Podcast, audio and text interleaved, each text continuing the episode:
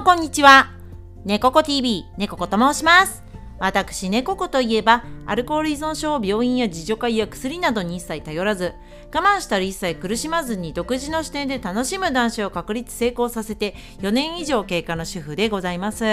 で、大酒飲みで引きこもりでね、暗い日々を送っていた私なんですけれども、男子を通じて得た経験、考え方、学んだことをね、こちらのチャンネルでお話しさせていただくことで、でお酒に悩んでいる方やね、男子を軌道に乗せたい方の行動のきっかけ作りや、何らかのご参考になればね、幸いでございます。で、私ね、ここの男子関連の他の動画につきましては、当チャンネル内の再生リストに、男子に関する動画という再生リストがございまして、そちらにアーカイブが200本以上ございますので、はい、そちらも合わせてご覧いただけると嬉しいです。で、あとこちらのチャンネルね、チャンネル登録いただけますと大変励みになりますので、ぜひぜひよろしくお願いいたします。それで今回の動画では、アルコール依存者はお酒による成功体験が脳に刻まれてしまっているっていうことについてえお話ししてまいります。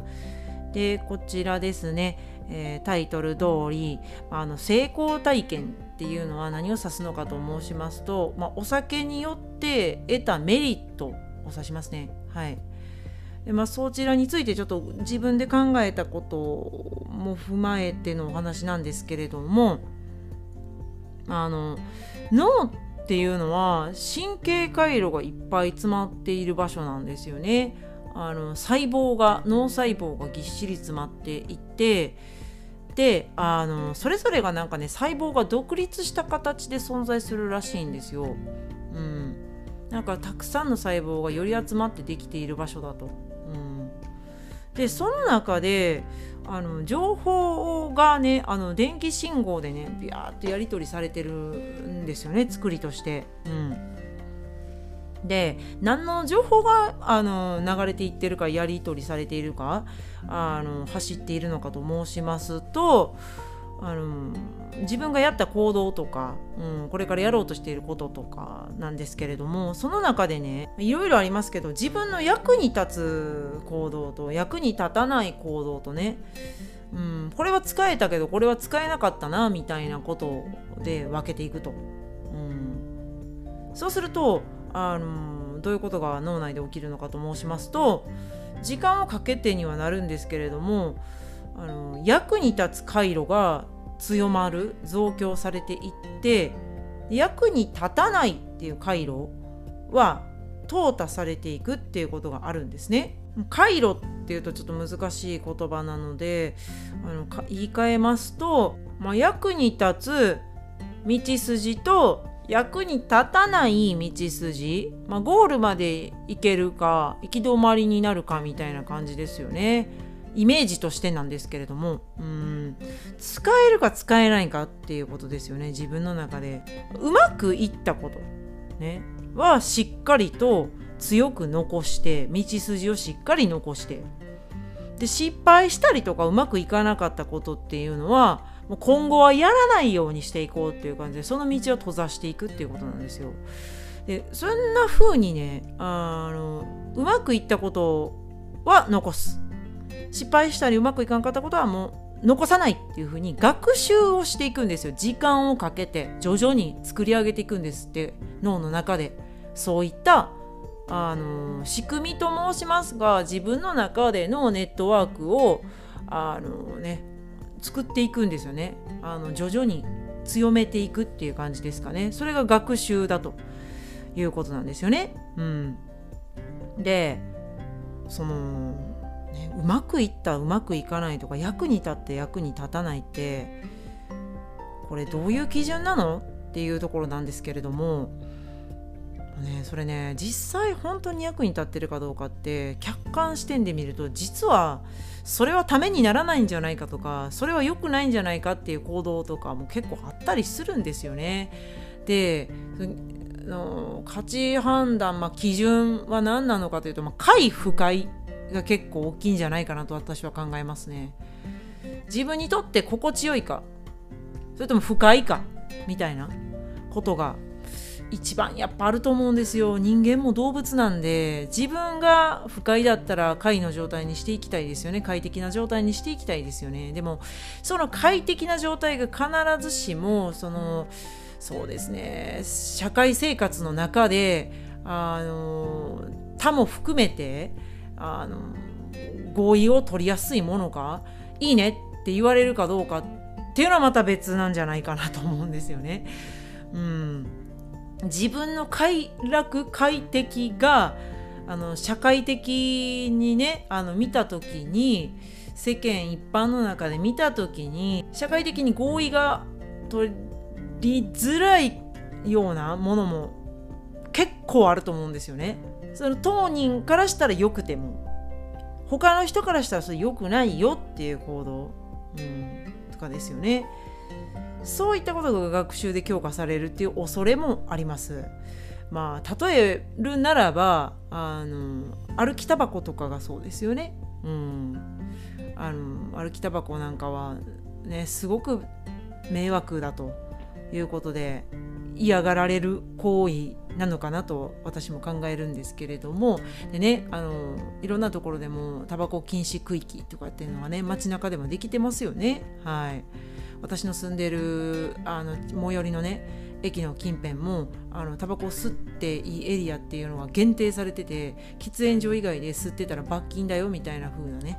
あの条例があったりもします。はい。まあだから社会的には合意の取れていないことですよね歩きタバコって。でも吸ってる本人からするとめちゃめちゃ快感が得られるからね。あの依存物質でもありますからタバコもね。あの煙を吸うっていうあのタバコの煙を吸うっていうことでニコチンを摂取するっていうことで脳内がすごいリラックスをして快適な状態になるということなんですよ。だからその人の中ではタバコを吸っている人の中ではありなんですよ。OK なんですよ。その役に立つっていうことで今もう仕事終わったしあの電車も降りてあのほっとした。もう自宅にまで歩いて帰りながらタバコ吸うかっていうね。そういうのは本人からしたらすごい使える回路の強化 の結果慣れの果てなのかなと思うんですけど、うん、そういうことがあると。ね、あのイコールにならないと必ずしも。社会的に認められないようなちょっと人の迷惑になるような行動とかがあの本人からしたらめちゃめちゃ快適だし成功体験として刻まれているということはまあありますということなんですよね。うん、で話を進めていきますとあのお酒も、うん、そうでしてあのタバコと同じように快不快で言うと快になるんですよね。快適なんですよ。快楽なんですよ。ドーパミンが出るから。ね。うん。ドーパミンというのは脳内の報酬系なんですけれども、まあ、ご褒美ですね。ご褒美物質。ドーパミンが出るっていうことで快楽な状態になって気持ちいいってなるんですよね。うん。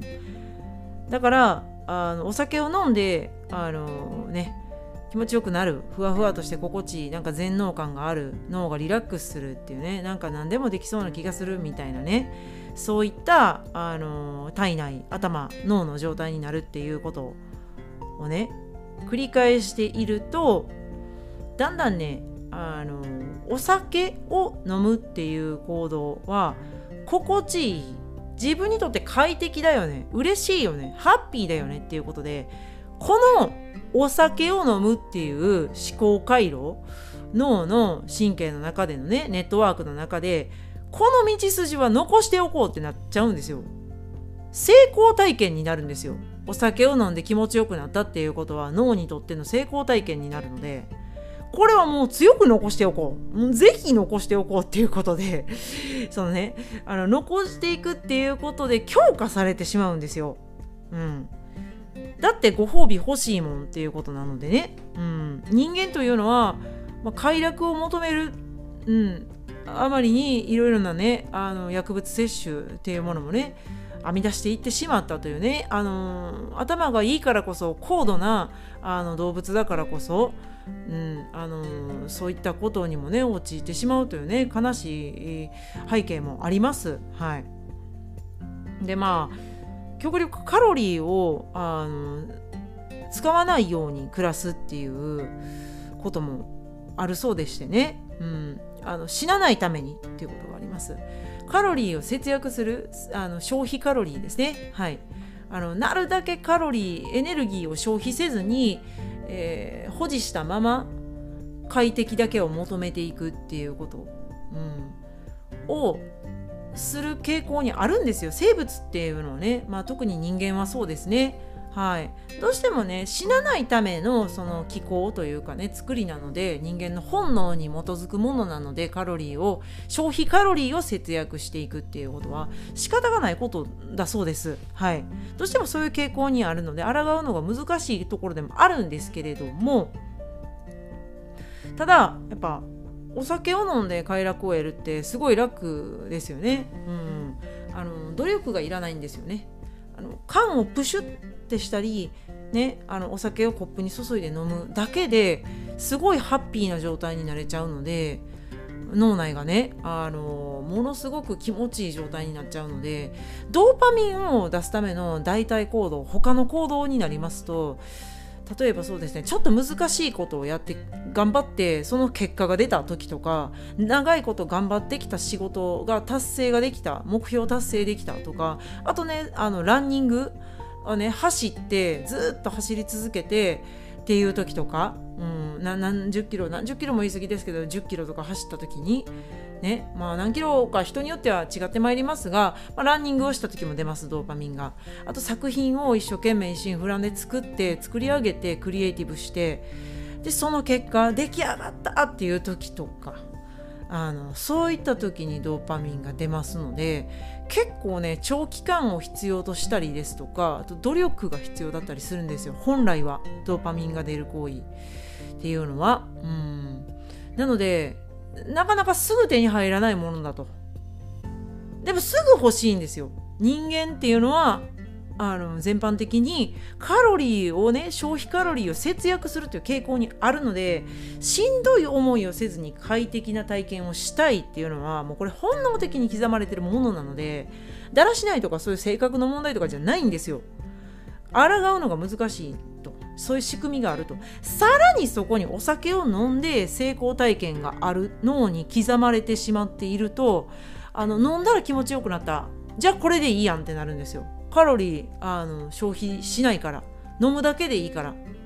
なんなら逆にカロリーとかね摂取してるんで、うん、プラスの行為ですからね。マイナスの行為じゃなくてプラスの行為でしかも手軽に摂取することであの飲むだけで幸せになれるって成功体験なんですよ。それって本能にも即しているし本能にも逆らってないじゃないですか。あの何か苦労せずに喜びが手に入るんだったらその方がいいじゃないですかっていうことになっちゃうんですよね。本能的にはね体的には。脳もそうですけど、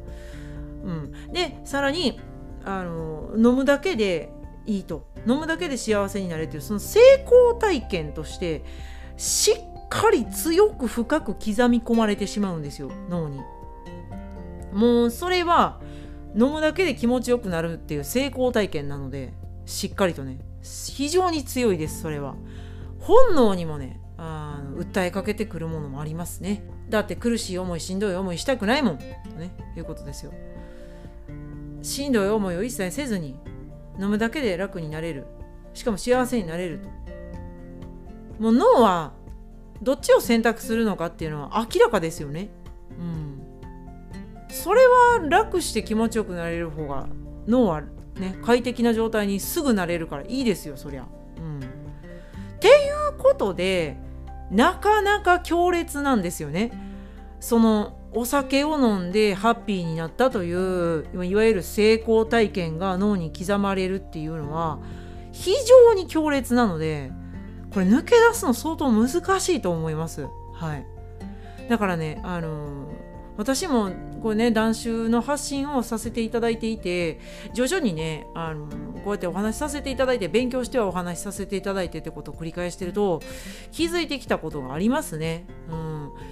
あの我慢不要っていうねことを掲げて私はねお話しさせていただいてて基本的には。それは変えるつもりはないんですよ。本当に。我慢はいらないと思うんですけどただなかなか強烈なものが染みついているのだなっていうことはね最近ねあのより強く思うようになりましたね。うんだからお酒をやめることを簡単に考えては私はいないです。はい。それだけ強烈な体験があの脳に刻まれているのだなということなんですよ。だから私も自分自身もねあの一切油断ならないなと思いますしうん。やっぱ私は楽しんでお酒をやめることがねできてあの、まあ、断酒生活がすごい楽しいし我慢はいらないという根本的な考えは変わらないですけれどもやっぱね自分がお酒でそういった成功体験を得ていたなっていうことがありますから過去に10年近くあるのであの油断ならないなと思います。はい本当に人間っていうのはね楽したい生き物なんですよ。それみんなそうですよ。どんなアスリートでも絶対そうですから、はい、あの人間である以上はなかなか抗うのがしんどいんですよね。だからねこれを打開していくにはそれはダメだよっていうことを学習していく時間をかけて学習していくっていうことが一つキーポイントなのかなと私は考えます。はい。なのでまあもうこれはそうですね。お酒を飲んで良くなかった回路を形成していくっていうことが大切なのかなとは思うんですけれどもなかなかそれも難しいかなとは思うんですよねっていうのも脳があの麻痺するのでお酒を飲むと動きがね一時的に止まるのでねだんだん麻痺していくのでそれで客観的な視点をで自分を捉えられづらくなっちゃったりとかあと記憶が欠けるのでなかなかした失敗でもうやめておこうっていう学習が進みづらいのもお酒の罪というかね罪なところというか罠かなとも思うので難しいんですけど、まあ、一つは自分の心の中にある苦しみとの対話であと情報を収集していくっていうことは鍵なのかなと思います。しっかり自分と向き合うっていうこと。だからそこにはそうですね。やっぱりお酒を飲んで良くなかったっていうことを覚えてる限りでいいから 何かに記録していくとかもいいのかなと今思いましたね。うん。記録大切だと思いますね。客観的に見るっていうことを養っていくっていうことが大切ですかね。うん。あそうそう。あとこれねもう一つすごく大切なことなんですけれどもあの快楽を簡単に得られるからいいじゃないかって思いがちですけどその快楽を得る代償にものすごく大きな影響を与えていく、えー、で時には不可逆ですね。もう戻らないよっていうところにまで行っちゃったりするんですよね。アルコールの被害ダメージというのが。だからそれで快楽を得るっていうことは危険だからだんだん遠ざけていくべきなんですよね。代償払う代償が高すぎるんですよ。うん、いいですよお酒飲んであの何も苦労せずに気持ちよくなってその後特にダメージがないんだったら全然いいと思うんですよ私は。うん、全く問題がないそれだったら。ただめちゃくちゃ問題を後々引き起こしていくのがお酒なんですよねアルコール。まあもっと言うとアセトアルデヒドなんですけれども。ちょっとね私も勉強中ではあるんですけれどもアセトアルデヒドについて最近ねちょっと勉強していってるんですけれども。非常に恐ろしい物質です。また別の回でね順次あの発信してまいりますがもう本当に体内に取り込まない方がいいのがアセトアルデヒドですね。あのてか体の中で発生するんですけれども有毒物質ですね。タバコでも発生するんですけどタバコを吸ってもアセトアルデヒドは。非常に恐ろしいです、はい、どう恐ろしいかはまた別の回であの、ね、お話ししてまいりますが、うん、またちょっと特集でお話ししようかと思うので何回かに分けてのお話になる可能性がございます、はい、なのでお酒を飲んで気持ちよくなると失うものが大きすぎるから他で気持ちよくなった方が体のダメージは少ないもしくはないからもしくはプラスになるのでいいのかなと、はい、思いますね。成功体験としてアルコールによる快楽っていうのを脳に刻ませてはいけないしであの脳にも刻まれているんだったらだんだん薄くしていくってことが大切です。だからそうですね。一番はお酒をやめ続けるっていうことなんですけれどもね。だからお酒を飲んで気持ちよくなるっていう回路を薄くさせていくっていうことですね。薄れさせていくってことが大切だと思うのでそれにはある程度時間がいるのかなとも考えます。非常にしんどい辛い難しいことを言っていると思います。ただそれが一番効果的なのかなとは考えます。そのための情報を私も発信してまいりますのでご自身のねオリジナルな男子方法を構築していく上での参考にいただければ嬉しいんですよね。うん、やっぱ長くとにかく飲まない体内に入れないっていうことで脳に記憶させないっていうことが大事だから時間を味方につけるっていうことが一番効果的なのかなとは思います。でその中で何かこう前向きな情報を自分がポジティブになれるようなことを拾い集めていくっていうことも大切かなと思います、はい、今回はお酒を飲むっていうことは脳にとっての成功体験としてね刻まれちゃうよっていうことのねお話をねあの詳しく解説させてせていただきました。はい。でもね、あの、アセトアルデヒドに関してのお話もね、順次またね、上げてまいりますので、またね、そちらも、あの発信した際、遊びにお越しくださると、動画をご視聴くださると大変嬉しいです。はい。今回は以上になりますね。でこちらの動画よろしければグッドボタン、チャンネル登録もいただけると大変励みになりますので、ぜひぜひよろしくお願いいたします。ではまた次回の動画でお会いいたしましょう。最後までご視聴いただきましてどうもありがとうございました。チャンネル登録、グッドボタンよろしくお願いします。